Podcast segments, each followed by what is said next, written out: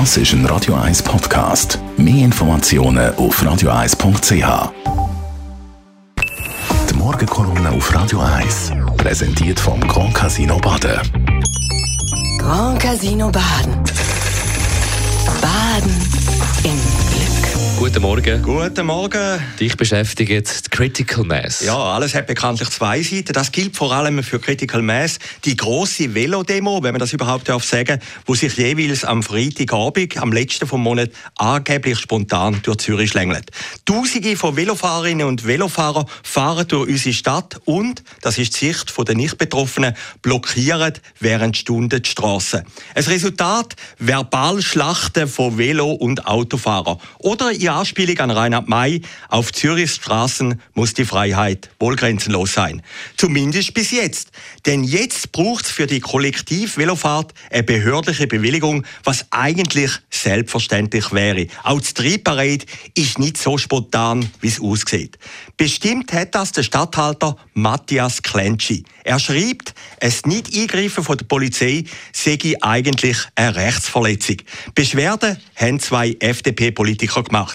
Was aber viel bekannter ist, der Klenschi ist ein Grüner, so wie die Stadträtin Rickard. Also Grün gegen Grün ist sich nicht immer grün. Doch im Gegensatz zu ihr stellt das Recht übers Parteibuch. Ändern wird sich wegen dem Entscheid höchstwahrscheinlich nicht viel, obwohl es Weltblatt NZZ gestern den Entscheid auf dem Titel gebracht hat und geschrieben hat, die Stadt Zürich missachtet das Gesetz. Das sind gleich ein bisschen happige Worte. Doch ändern wird sich darum kaum etwas. Macht vom Faktischen ist größer und die Zürcher Polizei wird künftig kurzfristig eine Bewilligung für Critical Mass ausstellen. Für Frau Rickard ist eine weitere Schlappe, nachdem sie bereits im Seefeld auf Befehl vom Kanton keine Autospur abbauen darf. Dagegen hat die Stadt jetzt rekurriert.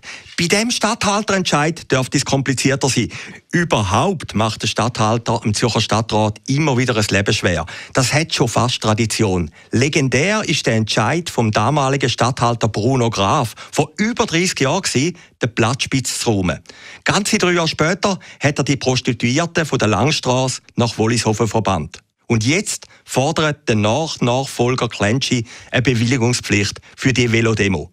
Mit den Deutschen können wir keine Revolution machen, hat der berühmteste Revolutionär vor allen Zeiten einmal gelästert. Sie lösen vor der Revolution noch ein Bahnticket. Das Gleiche gilt jetzt wohl auch für die vermeintliche spontan Velodemo. Der berühmteste Revolutionär übrigens von der Welt ist der Lenin Er hat 1917 Zürich verloren, um wirklich eine Revolution zu machen. In Zürich hätte er nach dem Entscheid vom Stadthalter eine Bewilligung gebraucht.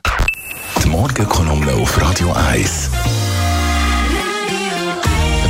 Verleger und Chefredakteur Matthias Acker hat heute Abend wieder zu hören in der Sendung zusammen mit dem Mark Jäcki Shortlist. Da reden wir über den Albert Leiser, der Co. oder der Chef vom Zürichfest selbstverständlich. Das wird einer von den Namen sein, wo wir da heute Abend ab der 6. darüber reden.